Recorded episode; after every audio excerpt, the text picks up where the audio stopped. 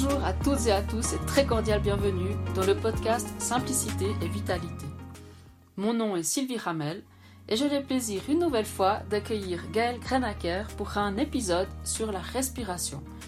Ces différents épisodes ont lieu dans le contexte de la série 10 jours Simplicité et Vitalité, un programme atypique à 360 degrés dans lequel j'ai le plaisir d'inviter un certain nombre d'intervenantes et d'intervenants sur différents sujets pour plus d'informations, je vous invite à rejoindre la page du site internet www.cuisinevegetale.com.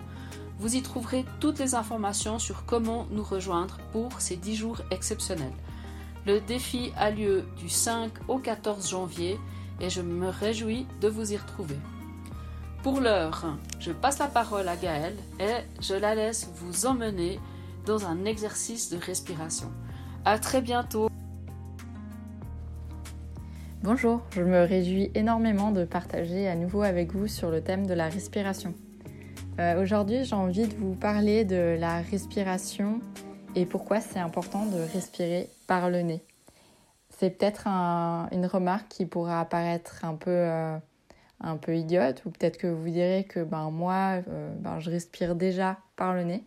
Et pourtant, dans la journée, il arrive assez souvent qu'on oublie euh, de respirer par le nez. Ça peut être euh, en faisant un petit effort un peu plus intense que d'habitude, en montant des escaliers, en commençant à marcher un peu plus vite, ou simplement en parlant. Euh, quand on parle, il y a beaucoup de personnes en fait qui, à la place de reprendre leur respiration par le nez, vont reprendre leur respiration par la bouche. Et, et, voilà. Et finalement, en fait, on se dit, ben, la forme suit la fonction. Donc, ben, en fait, si on a un nez, c'est clairement c'est pour respirer, et si on a une bouche, c'est pour manger. Et euh, les personnes qui ont tendance à trop respirer par la bouche, en fait, il y aura carrément des effets négatifs sur la forme du visage et euh, une modification du visage qui peut se produire, notamment avec des yeux qui vont peut-être devenir un peu plus tombants, des cernes plus marquées, euh, des dents qui, qui, vont commencer à se chevaucher. C'est assez intéressant d'observer ça chez, euh, par exemple, les enfants. Alors vous me direz, ben ok, mais respirer par le nez, pourquoi? Alors dans un premier temps, en fait, respirer par le nez permet d'humidifier et de réchauffer l'air. C'est assez intéressant, surtout en hiver, de se dire, ben en fait, on a un outil pour réchauffer l'air et pour apporter l'air à une température assez agréable au niveau des poumons. Euh, il faut noter aussi que euh, l'air, quand, euh, quand, il passe dans nos cavités nasales, les cavités nasales sont recouvertes de, de cils qui permettent de, de filtrer l'air qu'on respire et d'enlever une partie des particules et des matières polluantes. Aussi, quand on respire par le nez, on aura une respiration qui est plus efficace. Notamment parce que les échanges gazeux se font mieux et, euh, parce que en fait cette respiration là va permettre plus facilement de solliciter le diaphragme et d'aller vers une respiration qui sera dite diaphragmatique, donc qui utilisera à la fois euh, les côtes, les muscles intercostaux, mais aussi le ventre, et ça via, via le diaphragme. Ensuite, ben, quand on respire par le nez, on entraîne le nez à respirer et à sentir. On entraîne notre fonction olfactive. C'est justement cet air-là qui va aller rebondir dans nos cavités nasales pour euh, solliciter ce sens et ben, pourquoi pas euh, l'améliorer au fil des jours, au fil du temps. Et c'est un exercice qui peut être assez intéressant, juste d'aller euh, se promener, de prendre le temps de respirer par le nez et de se poser la question bah, qu'est-ce qu'on sent? Enfin, euh, enfin, non, il y, en a encore il y a encore quelques points quand même.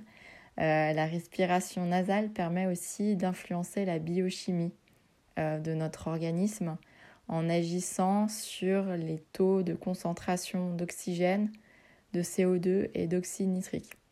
Alors comme je l'ai déjà dit dans, la capsule précédente, bien souvent on a tendance à dire que le CO2 euh, c'est un déchet Et finalement, non. Parce que plus on s'intéresse à ce gaz, plus on se rend compte qu'il a des fonctions assez intéressantes, notamment pour améliorer la respiration cellulaire et permettre de meilleurs échanges au niveau des cellules. La respiration nasale permet aussi un débit aérien constant. Veut dire que finalement quand on respire par le nez, l'inspiration et l'expiration sont beaucoup plus stables qu'avec une respiration euh, buccale.